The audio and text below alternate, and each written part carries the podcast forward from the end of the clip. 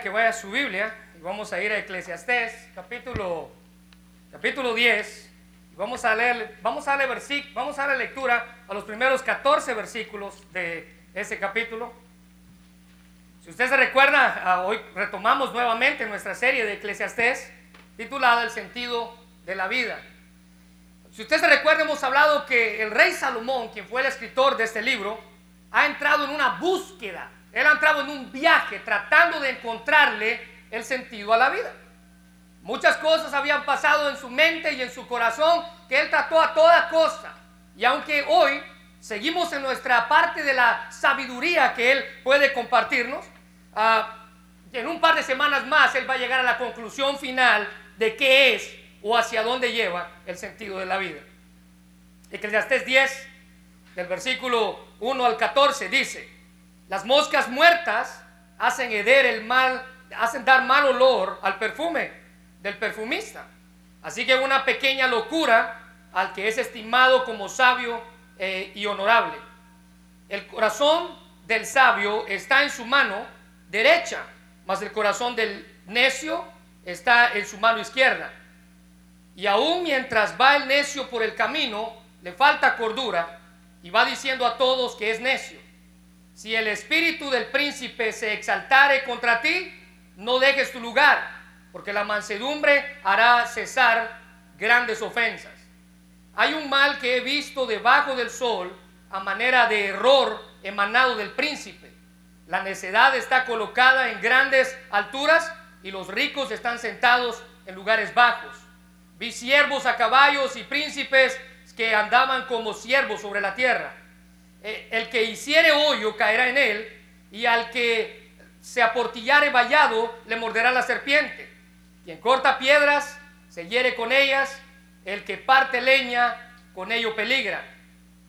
Si se embotare el hierro y su filo no fuere amoldado, hay que añadir entonces más fuerza, pero la sabiduría es provechosa para dirigir.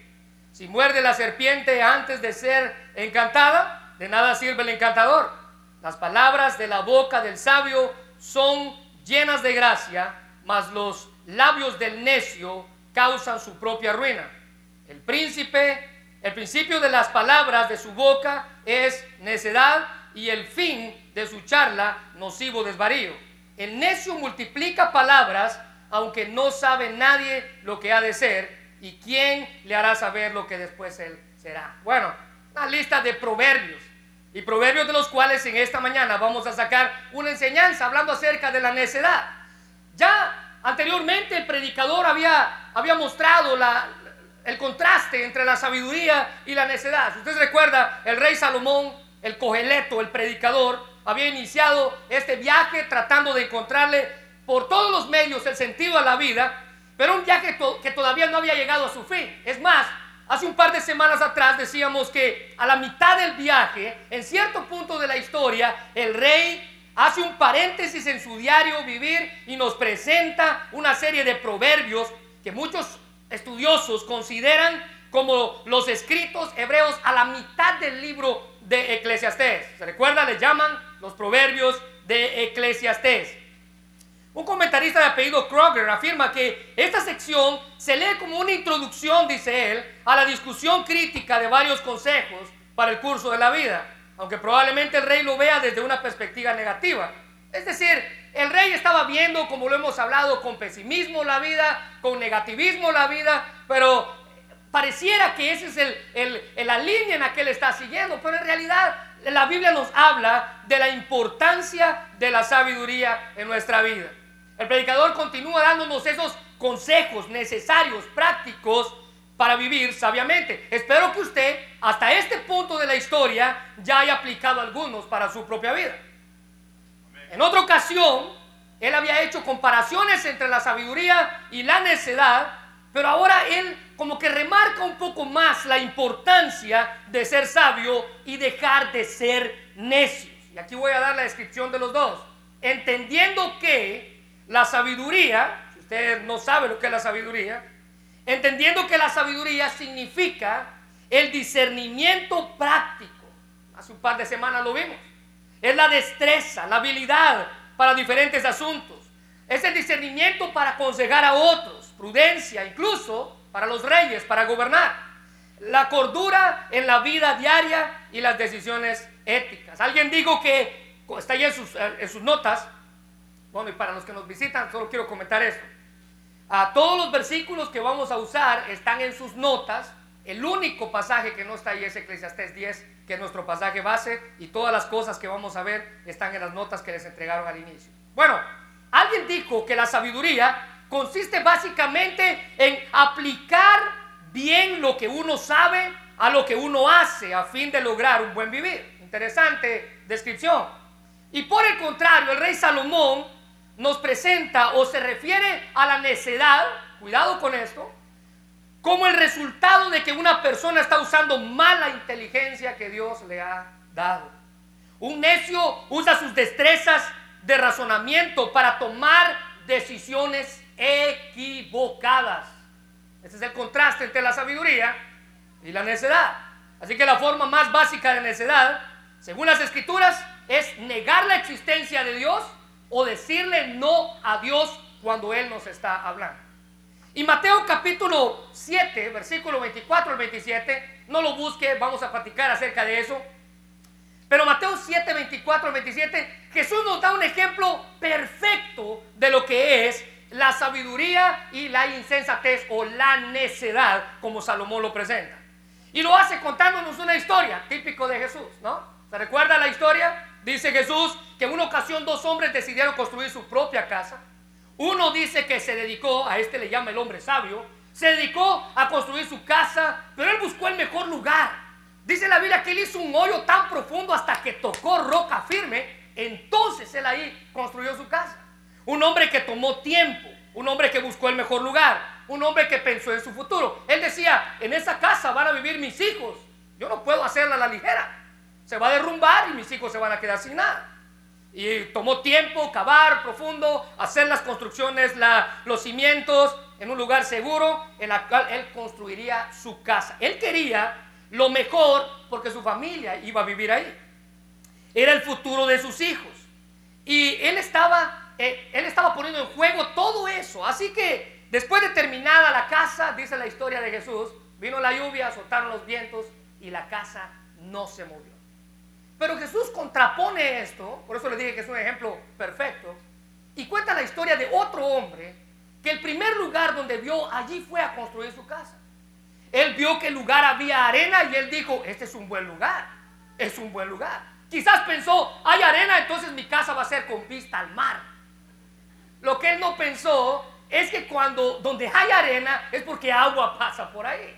Y así era en tiempos de lluvia, el lugar donde este hombre decidió construir su casa, los ríos volvían otra vez a su cauce, tanto que dice la Biblia que vinieron las lluvias, los vientos y aquella casa sufrió un daño terrible.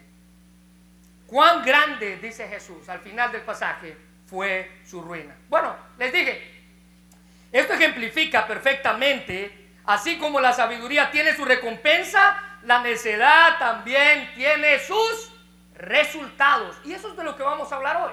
Hoy vamos a hablar de la influencia que la necedad tiene en nuestra vida. Ahora, note que el segundo hombre de la historia de Jesús nunca se dio cuenta de la forma en la que estaba construyendo su casa. Él no se percató del lugar donde la estaba haciendo. Si hay arena es porque ahí pasa agua, o si hay arena es porque ahí hay cerca agua. Él no se percató de nada. Él simplemente fue lo primero que vio y dijo, vámonos, ahí la vamos a hacer. No se percató de nada. Es más, él dijo, este es un buen lugar, parece seguro, lo voy a hacer. El asunto, hermanos, déjenme decirle esto, con la necedad, es que muchas veces usted es necio, pero usted no se da cuenta de eso. O muchas veces usted es necio y otros le dicen que usted es necio, pero usted sigue sin darse cuenta, porque así actúa el necio. El necio puede llegar a viejo sin reconocer la necedad en su vida. Y déjeme contarle una historia. Escuché esta historia, la leí esta semana. Y esta historia cuenta el relato de un indio americano de aquí. Y este hombre dice la historia que se encontró un huevo de águila que se cayó del árbol donde, o de la montaña donde el águila tenía su, su nido. Y al, al no poder regresarlo al lugar, era un viaje muy peligroso, este hombre se le ocurrió, lo voy a poner en el nido de las gallinas de la granja. Y así lo hizo. No pudo regresar el huevo de águila y lo tomó y lo puso en el nido de una gallina. Sin percatarse, la gallina se sentó sobre todos los huevos, incluyendo el del águila. Y sí, no se dio cuenta de nada. Entonces el tiempo pasó, ella los empolló y llegó el tiempo en el cual los polluelos rompieron el cascarón y con ellos el águila. Aquella majestuosa águila creció pensando que era un pollo de granja y así vivió. La historia dice que ella aprendió a hacer todo lo que los pollos hacían. Aprendió a rascar el piso para buscar sus semillas, así era como comía. Rascaba el piso para buscar sus gusanitos, así era como comía. Y es más, en alguna ocasión incluso hasta llegó a aletear aquellas enormes alas, pero no bastó de despegar unos cuantos pies del piso y luego cayó nuevamente. Después de todo, eso es lo que los pollos hacen. Después de todo eso, los años pasaron y aquella águila envejeció, creyendo que era un pollo de granja. En una ocasión, esta águila, siendo vieja, voltea hacia el cielo y vio una majestuosa ave planeando en todo el lugar. Usted sabe, estas águilas inmensas deslizándose en las nubes. Es más, ella, ella, su primera expresión fue, qué preciosa ave, dijo desde el suelo junto a otro pollo de granja que estaba con ella. ¿Qué clase de ave es? preguntó. El pollo de granja le dice, mi amigo, ese ni siquiera lo pienses. Es el águila, el jefe de todas las aves, la más majestuosa que hayas podido ver. Entonces el águila que se creía pollo pensó y dijo, nunca voy a poder llegar a ser como uno de ellos. Y así, aquella majestuosa águila no volvió a mencionar el asunto y murió creyendo que era un simple pollo de granja. Porque la necedad afecta nuestra manera de actuar. Y el predicador en esta tarde nos muestra lo triste que es tener la oportunidad de ser sabio, escuche bien, tener la oportunidad de ser sabio, pero seguir creyendo que soy un pollo de granja. Ahora, si tiene dudas de cómo luce la necedad, Salomón está a punto de escribirla. Salomón pasa a darnos una descripción de cómo esta puede impedir que vivamos de la manera como Dios desea. En primer lugar, la primera descripción, el primer ah, asunto que Salomón trata con respecto a la necedad es que la necedad se muestra en nuestras acciones. La necedad en nuestras acciones. Mira el versículo 1 dice que las moscas muertas pueden heder y dar mal olor, incluso al perfume más caro que puede existir. Ahora, la imagen que el rey nos presenta aquí es el de un elegante perfume muy costoso, pero un solo pequeño insecto muerto, como una mosca, puede hacer que todo el perfume se arruine, especialmente porque los perfumes de aquella época eran hechos de aceites y en cierta manera estos aceites podían atraer las moscas. El, el, dice, una sola mosca pequeñita puede herir o apestar o hacer dañar todo el gran frasco de perfume. Cuanto más delicado es el perfume, tanto más fácil se eh, corresponde el ungüento y tanto más valor tenía, es mucho más valioso. El aceite común no se echaba a perder tan fácilmente, pero la presencia de una mosca dentro del aceite podía hacer que ese perfume se pudiera, se pudriera y hacía que se arruinara todo el frasco. Mire, en nuestros días este ejemplo no tiene mucho peso, especialmente porque los perfumes ya no se elaboran de manera en base a aceite, sino en base a otros líquidos. Pero vea, un ejemplo que usted y yo podemos usar tomando la idea central de lo que Salomón está explicando aquí es que una patita o una alita de cucaracha puede echar a perder todo un plato de comida. Y estoy seguro que muchos de nosotros no comeríamos algo que sabemos que tenía allí una cucaracha. algunos, otras tal vez se las comen, ¿verdad? ah, claro, claro. Así dice Salomón, una pizca de necedad arruina gran sabiduría y honor. Una pequeña cosa en nuestra vida puede arruinar la dignidad de una persona. Una persona que por años, dice el rey, pudo dar buen testimonio de una vida piadosa. Una pequeña cosita, una pequeña locura, dice la reina Valera, y lo lleva a su propia ruina. No sé si se ha dado cuenta, pero el león, el rey de la selva, aquel majestuoso animal, cuando se muere son las pequeñas hormigas las que deshacen su cuerpo. Una pequeña cosa puede arruinar todo en nuestras vidas. Así en nuestra vida, hermanos. Si no tenemos cuidado de una mala acción, de la necedad que afecta nuestras acciones, por más insignificante que esta pueda ser, puede arruinar nuestra vida. Así como las pequeñas moscas muertas, basta una pequeña porción de ellas para arruinar todo el perfume, echa a perder todo el aceite, fino, caro, así una pequeña locura, dice el rey, echa a perder la reputación de alguien que ha sido considerado como sabio y honorable. Escuchen bien, una pequeña canita al aire puede echar a perder un matrimonio de años. Una pequeña canita al aire puede echar a perder la vida de niños que vieron a sus padres amarse por tanto tiempo.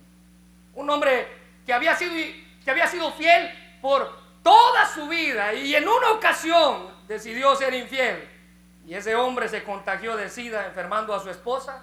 Esto es una historia verídica. Quien enfermó a su esposa después de haber sido infiel una sola vez en su vida, enfermó a su esposa y para, no sé si llamarle castigo o recompensa, de ver cómo su esposa moría antes que él.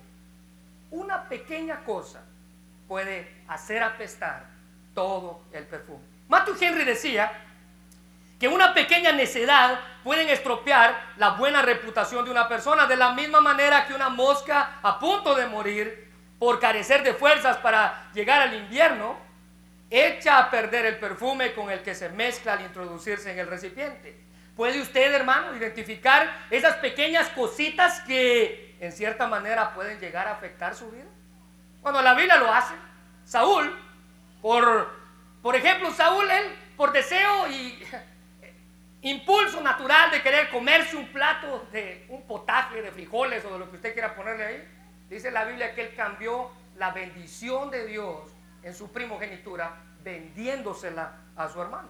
Él escogió una pequeña cosa y dejó lo más grande por un lado. ¿Se recuerda de Moisés, por ejemplo? Cuando tuvo que hablarle a la roca y en su enojo dice la Biblia que él golpeó a la roca para que le diera agua y sí, esta le dio agua, pero era agua no como la que él esperaba. Esa pequeña cosita, ese pequeño enojo, esa pequeña desobediencia le causó que él no entrara a la tierra prometida, tierra de la cual él mismo había hablado a todo el pueblo. Una pequeña cosa, porque la necedad puede hacer un daño terrible en nuestra vida, pero lo hace por medio de pequeñas acciones cositas insignificantes que pueden llegar a destruirnos. Ahora yo le invito a usted a que esta semana usted tenga sus ojitos y sus orejitas bien paraditas y vea cualquier cosa, pequeñita que sea, que pueda querer hacer apestar el perfume que hay en su vida. Pequeñas cosas que nos destruyen. Así como una pequeña bola de nieve que comienza en la cima de una colina y cuando llega abajo, esa bola puede destruir todo un pueblo. La necedad afecta nuestras acciones. Ahora vea la segunda lección que el rey nos da. La necedad en nuestras decisiones. El rey pasa de las acciones a las decisiones. Mire el versículo 2. El corazón del sabio está en su mano derecha, más el corazón del necio en su mano izquierda. Y aún mientras él, mientras va el necio por el camino, le falta cordura y va diciendo a todos, que es necio. Mire, cuando la Biblia habla de nuestro corazón, se refiere a nuestra mente. Es más, la versión Dios habla hoy dice, la mente del sabio se inclina al bien, pero la del necio se inclina al mal. Es decir, que la inclinación de nuestra vida, o bien sea esta hacia la derecha, siendo sabios, o bien sea esta hacia la izquierda, siendo necios. Colosenses capítulo 3, el apóstol Pablo dice, mira, si tú ya resucitaste y has creído en Cristo, entonces busca las cosas de arriba. Es decir, inclínate por lo derecho. Donde está Cristo sentado a la diestra de Dios, poner la mirada en las cosas de arriba, no en las de la tierra. Esta inclinación natural que tenga nuestro corazón debe de ser buscar las cosas de arriba. Y buscar las cosas de arriba significa luchar por poner prioridades celestiales en práctica en nuestra vida diaria. Significa preferir lo eternal en lugar de lo terrenal. ¿Hacia qué lado se inclina su corazón? ¿Hacia la derecha o hacia la izquierda? ¿Sabe usted que en tiempos antiguos, cuando el rey estaba escribiendo esto, la mano derecha, y aún en nuestros días probablemente tiene cierta connotación, la mano derecha se consideraba como la mano del honor, del poder, de la fuerza. Mientras que la mano izquierda siempre era tenida como maliciosa o siniestra. Alguien dijo que derecha e izquierda son símbolos naturales para lo fuerte y lo bueno, y por un lado, y para lo débil y lo malo, para el otro. La derecha, lo bueno y lo fuerte, la izquierda, lo malo y lo débil. Ahora, se necesita sabiduría para hacer buenas elecciones. Eso definitivamente lo tenemos en claro. Para tomar buenas decisiones. Porque miren lo que dice la nueva traducción viviente. Una persona sabia elige el camino correcto, el necio toma el rumbo equivocado. Mismo versículo, diferentes versiones. Así que en la vida nos vamos a enfrentar con muchas decisiones que debemos tomar y necesitamos hacerlo con sabiduría. Pero en muchas ocasiones lo hacemos con necedad, escogiendo el rumbo equivocado, dice la nueva traducción viviente, por el cual debemos dirigirnos. El necio al cual el predicador describe toma la decisión de ir por su propio camino. Mira el versículo 3 en su Biblia. Y aún mientras va el necio por el camino. Se puede identificar a los necios tan solo con ver en qué caminos andan. Mire lo que dice Proverbios capítulo 14, versículo 12. Hay caminos que al hombre le parecen derecho. Esta es mi forma de vivir. Es correcta. Así es como creo que yo debo de vivir. Pero ¿cuál es su final? Pero su final son caminos de muerte. Vea, Salomón escribió Proverbios y vea con cuánta insistencia él cree este pasaje que lo escribió dos veces. Proverbios capítulo 14, versículo 12. Proverbios capítulo 16, versículo 25. Hay caminos que parecen derecho al hombre, pero su fin es camino de muerte. En su necedad, el necio ni siquiera se percató hacia dónde lo llevaba su camino. Su camino lo lleva hacia la muerte. Pero si no tenemos precaución de la necedad, puede influir para mal en nuestras decisiones. Sí, sí, las decisiones que usted toma cada día. Las decisiones que usted toma cada día pueden ser influenciadas por su necedad o por su sabiduría. Miren lo que dice el doctor MacArthur. Una persona que carece de sabiduría lo manifestará en su conducta diaria. El necio se comporta como necio todos los días. Le falta cordura. Todo el mundo se da cuenta, dice la palabra de Dios para todos, de lo tonto que él es. ¿Se recuerda del pollo? ¿Se recuerda del águila? Todos nos damos cuenta quién es. El único que no se da cuenta quién es, es Él. Pero vea esto. No solamente todos se dan cuenta de quién es. Mire el versículo 3. Le falta cordura. Ahora no te estoy, creo que lo subrayo, por favor. Y va diciendo a todos que es necio. Ahora vea, él no solamente es necio, sino que él presume de su necedad. Se siente orgulloso, ¿no? Quiere que todos lo conozcan. ¡Ay, viene el necio! Viene por aquí, vamos a ver qué necedad va a ser. Él presume de su necedad. Va diciendo a todos lo necio que es. Se siente orgulloso de su necedad. ¿Por qué? Porque la necedad afecta nuestras decisiones. Ve en tercer lugar, la tercera lección que el rey nos da. La necedad de nuestras reacciones. El rey pasa de acciones a decisiones y ahora a reacciones. Y en el versículo 4 nos presenta el ejemplo de un rey. Dice el versículo 4, si el espíritu del príncipe Este es alguien que está en autoridad, alguien que está en superior, un gobernante, póngale lo que usted quiera ahí. Es alguien que tiene autoridad. Se exaltare contra ti, es decir, quisiera hacerte daño, ve al consejo. Hazle frente. No, ese no es el consejo. Pégale tú también. No, tampoco es el consejo. No dejes tu lugar, porque la mansedumbre hará cesar grandes ofensas. Todos en alguna ocasión hemos estado frente a alguien que ha perdido la compostura, que se ha enojado al grado de, exaltarse contra nosotros. La pregunta es, ¿cómo reacciona usted? ¿Cómo reaccionaría usted en tal circunstancia? ¿Sabía usted que de la manera en la que usted reacciona muestra si usted es sabio o es necio? La manera en la que usted reacciona, simple. Y el ejemplo que Salomón nos presenta aquí es aún más grande, porque él pone a un rey, a una persona en autoridad, un hombre poderoso, como la persona que se exaspera, que se enoja, que se enaltece contra otro, contra alguien que está bajo su autoridad. El rey tenía la autoridad incluso de mandar a ejecutar a ese hombre si era necesario. Pero el consejo de Salomón es, mira, no dejes tu lugar. Literalmente, no pierdas la cabeza. No dejes tu lugar. No pierdas la cabeza. No hagas que tu enojo te lleve a cometer cosas de las cuales después te arrepientas y no haya vuelta atrás en lo que hiciste. La Biblia dice muchas cosas sobre el enojo y sobre aquellos que se exasperan con facilidad. Salmos capítulo 37, versículo 8 dice, no, ya no sigas enojado, deja a un lado tu ira no pierdas los estribos, dice aquí, es la versión, nueva traducción viviente, que eso solo trae daño. Proverbios capítulo 14, versículo 29, los que tienen entendimiento no pierden los estribos, los que se enojan fácilmente, aquí está su rayo, demuestran su necedad, demuestran su gran necedad, dice Salomón.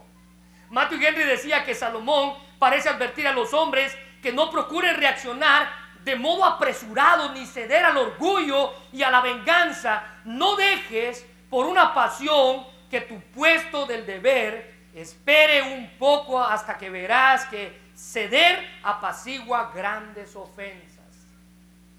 Vea qué consejo. Porque Proverbios 25 dice que con larga paciencia se aplaca el príncipe y la lengua blanda, es decir, nuestras palabras apaciguas, quebrantan los huesos. Ahora ve, el predicador menciona la mansedumbre como algo que calma grandes ofensas.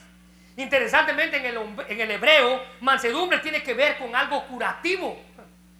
Cuando el rey está diciendo, mira, tú tienes que ser manso, está diciendo, mira, tú tienes que curar a la otra persona. Tiene que ver con curación, con medicina, tiene que ver con curar o con sanar.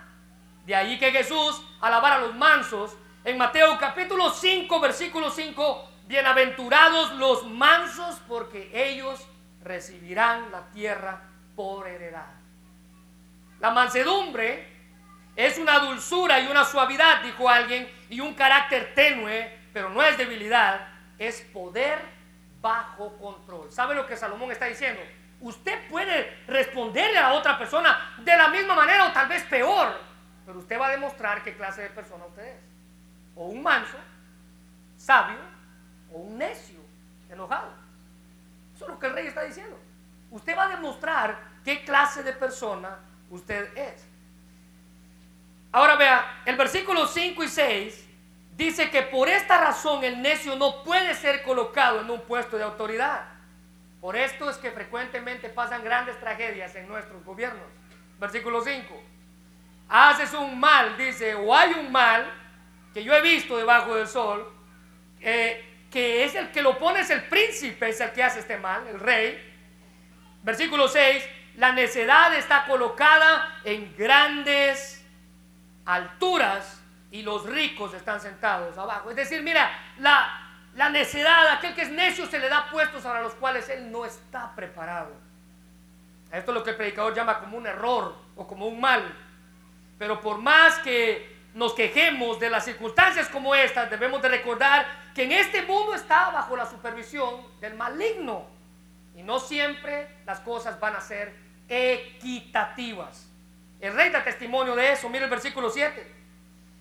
Vi siervos a caballo y príncipes que estaban como siervos sobre la tierra. Esto nos indica que la mayor parte del tiempo los que gobiernan no son los mejores hombres, ni siquiera lo que ponen son los más cuerdos que usted pueda ver como gobernantes.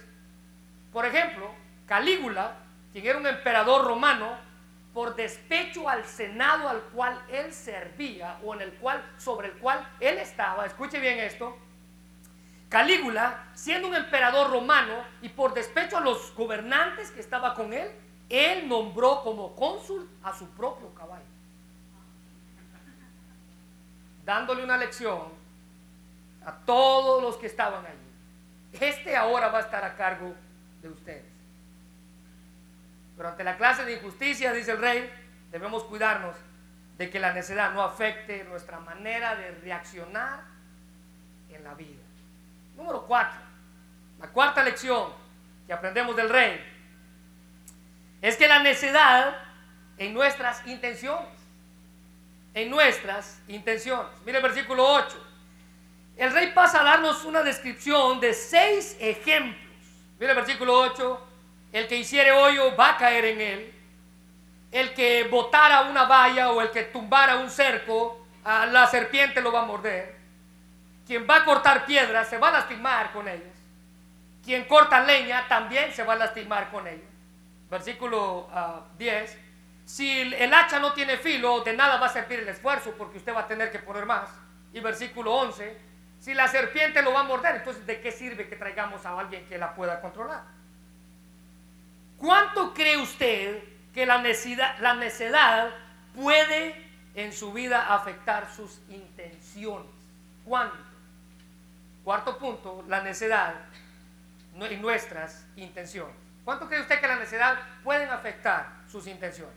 Bueno, para explicarnos esta verdad, hasta nos es difícil de creer, pero Salomón nos da seis ejemplos que pareciera que no tienen ninguna relación entre sí, pero escuche, al final de los seis usted va a entender por qué.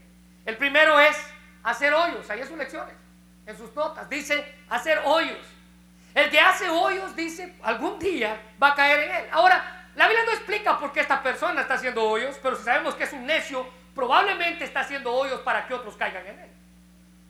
Pero ¿cuál es la sorpresa? Oh, sorpresa, es él quien cae en ellos. Es decir, su intención de que otro caiga en él al final es él mismo quien cae en el agujero. ¿Se recuerda de aquella caricatura que se llamaba El Correcaminos y el Coyote? Y el coyote trataba de atrapar al Correcaminos y qué triste que todo el tiempo que él ponía una trampa, él terminaba cayendo en ella. Bueno, así hay muchas personas en la vida. No se llama karma, se llama justicia divina.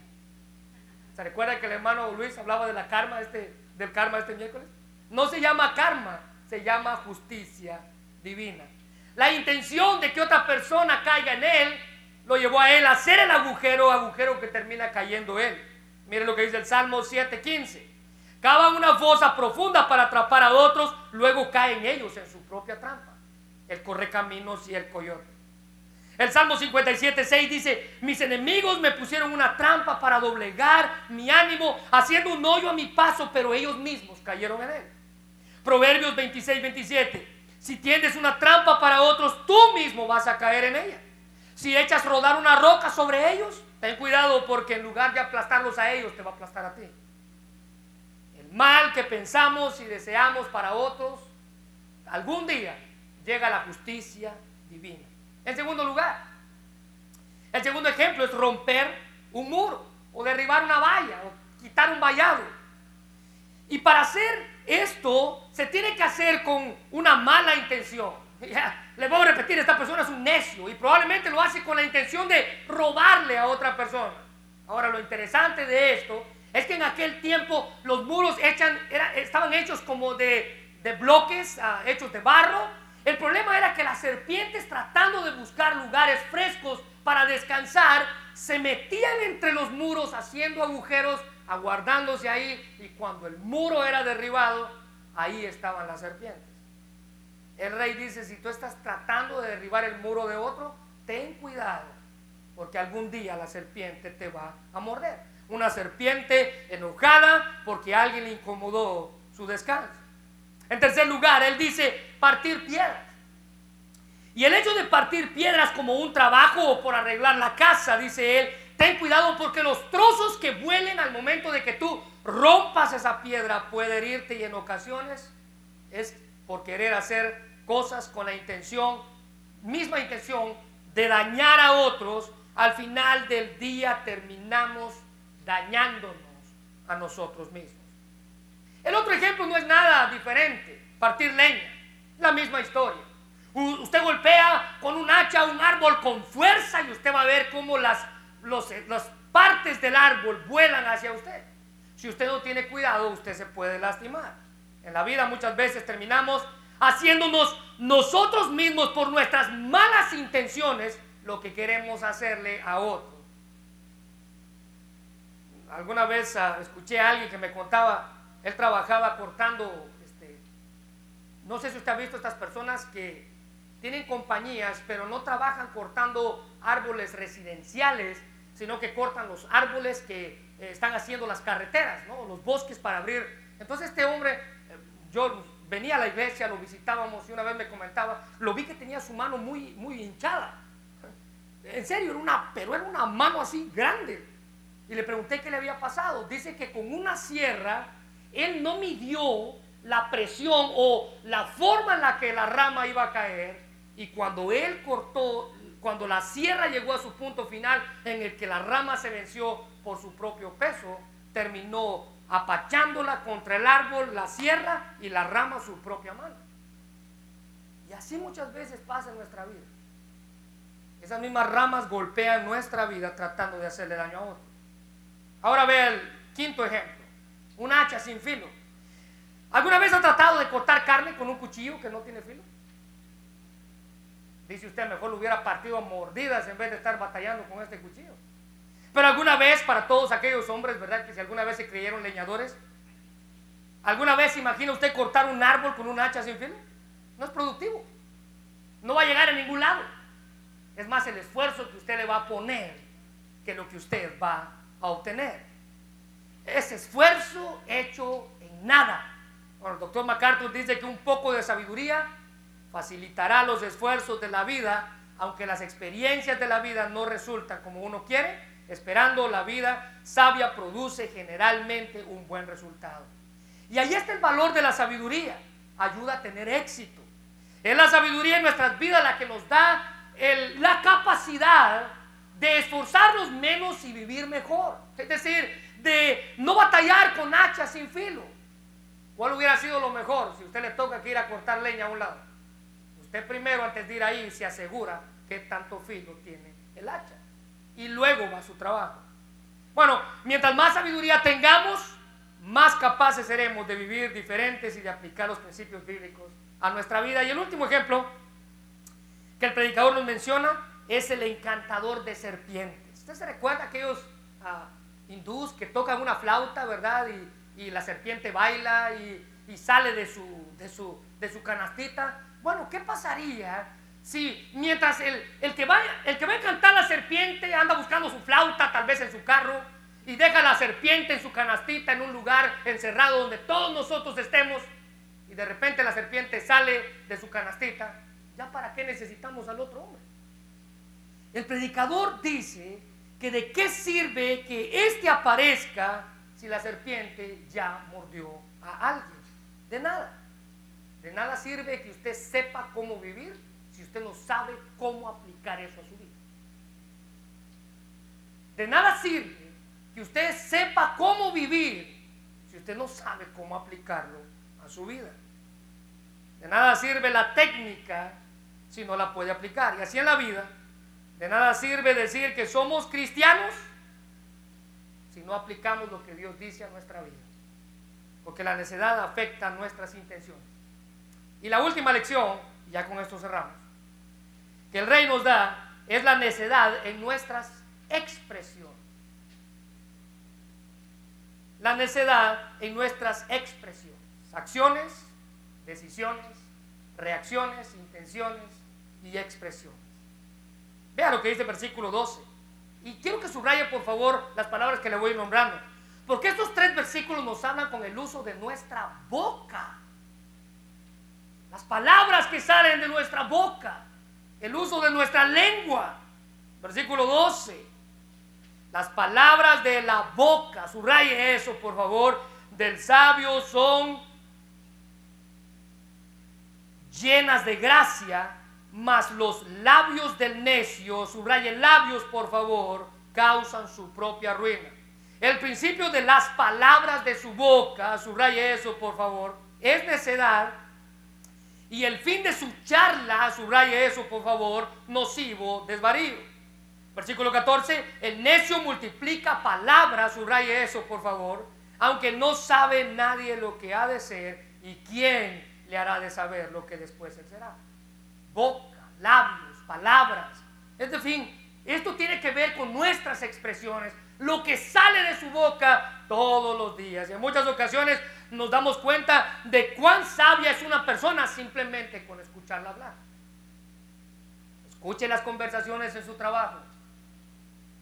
Solamente con escuchar hablar usted sabe qué tan sabia puede llegar a ser una persona. El rey Salomón nos muestra que muchas veces la necedad se ve reflejada en nuestras expresiones. Ahora, note cómo habla un sabio, versículo 12. Las palabras de la boca del sabio son llenas de gracia. Él usa su boca para bendecir a otros. Sus palabras animan, levantan, están llenas de fe. Sus palabras dan consuelo, llenas de gracia. La traducción del lenguaje actual dice, a todos les cae bien cuando él habla. Su boca dice bendiciones. Proverbios 10:32 nos advierte acerca del uso de nuestra boca. Él dice, los labios del justo hablan palabras provechosas, pero la boca de los malvados hablan perversidad. Y el apóstol Pablo nos advierte en el Nuevo Testamento que cuando usted habla tenga cuidado de lo que sale de su boca, porque algún día usted va a tener que tragárselo de vuelta. Vea lo que dice Pablo. Sean vuestras palabras siempre sazonadas con gracia y con sal, para que sepáis cómo debéis responder a cada uno. ¿Sabe qué está diciendo Pablo? Sazónelas bien porque después se las va a tener que tragar usted. Ahora, note cómo habla el necio, versículo 12. Mire cómo habla el necio, versículo 12. Mas los labios del necio causan su propia ruina. Sus palabras son de destrucción para ellos y para otros. Mire el versículo 13. El principio de sus palabras, de la boca, es de necedad. Empiezan hablando tonterías y terminan diciendo burradas, dice la palabra de Dios para todos. Subrayelo. No soy yo. Mándele una carta a la palabra de Dios para todos. Empiezan hablando tonterías y terminan diciendo burradas. Porque la necedad se muestra en las palabras que salen de nuestra boca. El necio, incluso, dice el versículo 14, habla hasta de más, sin tener ninguna comprensión. Habla por hablar. El hombre, dijo alguien, demuestra su sabiduría con palabras, así como con obras. Pero las palabras insensatas resultan en consecuencias desfavorables. Hermanos, en pocas palabras, el necio habla cosas que no entiende. Sus expresiones son inmaduras y sus palabras son con falta de cordura porque la necedad afecta nuestras expresiones y nuestras conversaciones. Muy bien, acciones, decisiones, reacciones, intenciones, expresiones. Déjeme hacer una pregunta para terminar. ¿Cuál de estas cinco áreas necesita usted que Dios se arregle en su vida? ¿Cuál de estas cinco áreas necesita usted que Dios tome control en su vida? Para hacerlo sabio Recuérdese, y le repito esto, que el necio ni siquiera se da cuenta que es un necio, a pesar de que todo el mundo se lo dice. Porque él piensa que él es un pollo de granja y que tiene que seguir viviendo de esa manera. Bueno, déjeme darle una, déjeme darle una sorpresa. Dios puede cambiar nuestra vida y convertirnos en águilas, sabias, dándonos la instrucción que Él necesita darnos a cada uno de nosotros. Recuérdese, acciones, decisiones, reacciones, intenciones y expresiones. ¿Cuál de estas cinco áreas necesita usted que Dios arregle en su vida? invito a que cierres sus ojos, vamos a orar, Señor. Te damos gracias por, por esta tarde, Señor, y gracias por el privilegio que nos das de estar aquí, de escuchar tu palabra. Padre, te pedimos que seas tú quien ilumine nuestra mente, Señor, y nuestra, nuestro corazón, y que nos, nos muestre qué cosas en nuestra vida necesitan ser depositadas en tus manos. Vamos por la vida luchando contra todo y contra todos. Creemos que todos son nuestros enemigos porque nos dicen en lo que estamos mal. Creemos que todos son nuestros enemigos simplemente porque nos quieren un bien. Dios, ayúdanos a, a reflexionar y a entender que a pesar de las circunstancias que podemos estar viviendo, eres tú quien puede cambiar nuestra vida. Hacernos más sabios. Dejar de ser necios por voluntad propia. Y con tu ayuda convertirnos en sabios. Nuestra oración es que que seas tú quien tome control de cualquiera de estas áreas en nuestra vida que esté afectando nuestro corazón, que esté afectando nuestra mente, que esté afectando nuestra vida. Dios, gracias. Porque pudiéramos haber estado en cualquier otro lado, pero tú permitiste que estuviéramos aquí para escuchar esto. Esto quiere decir, Señor, que esto es para nosotros. Por eso te damos gracias. Te damos gracias por Jesucristo, tu Hijo vino a entregar su vida por nuestros pecados. Él se despojó de todo lo que él tenía en el cielo para venir a morir como un pecador, simplemente por amor a nosotros. Y por eso te damos gracias, por su obra, por lo que él hizo por mí, por toda la humanidad. Señor, gracias porque si no hubiera sido por ese sacrificio, por ese amor tan grande que tú derramaste en nosotros, nunca te hubiéramos hubiéramos conocido. Pero eres tú, Señor, quien toma control de todo y nos da la oportunidad de conocerte. Tú nos amaste primero y por eso nosotros te amamos a ti. Pero ahora nuestra oración es que nos ayudes. Si en algún momento estamos convirtiéndonos en necios, si en algún momento esas pequeñas cosas de las que hemos hablado vienen a afectar nuestra vida, que seas tú quien tome control y nos ayude a reconocerlas y entregártelas en esta hora, ayúdanos a reconocer si hay algo en nosotros que necesitamos entregarte. Bueno, hermano, este es un tiempo.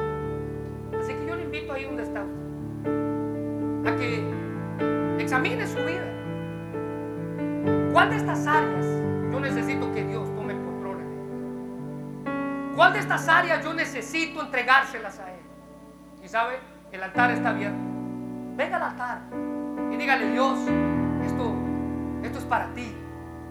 Yo no puedo con él. Allá en su silla puede doblar sus rodillas y decirle, Dios, esto es para ti, yo no puedo con él. Hay cosas en mí, Señor, que he batallado por mucho tiempo, pero al escuchar esto me doy cuenta que siempre van a estar allí si yo no las entrego. Usted puede pasar de ser un pollo de granja a ser el águila que Dios quiere que usted sea. La pregunta es, ¿lo va a hacer? ¿Le va a entregar usted que afecta su corazón? Bueno, este es el momento de hacerlo. Este es su tiempo. Recuérdese que el mensaje ya fue puesto en su corazón. Ahora la pregunta es, ¿qué va a hacer usted con él? Señor, gracias por este momento.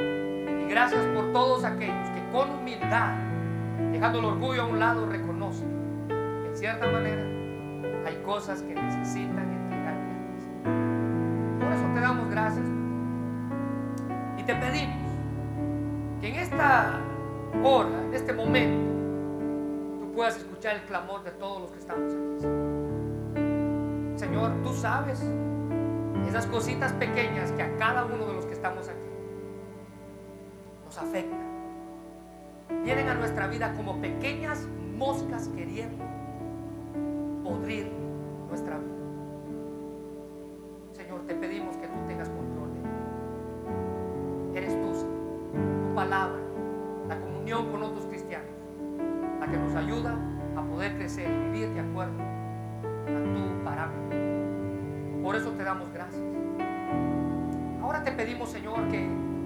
De hoy y mañana que vamos a trabajar, cuando esas pequeñas cositas se presenten, sepamos, sepamos que el resultado de nuestra vida se va, se va a hacer simplemente una sola palabra, necedad. Y queremos vivir con sabiduría. La sabiduría viene de ti. Y ese es nuestro clamor en esta tarde. En el nombre de Jesús.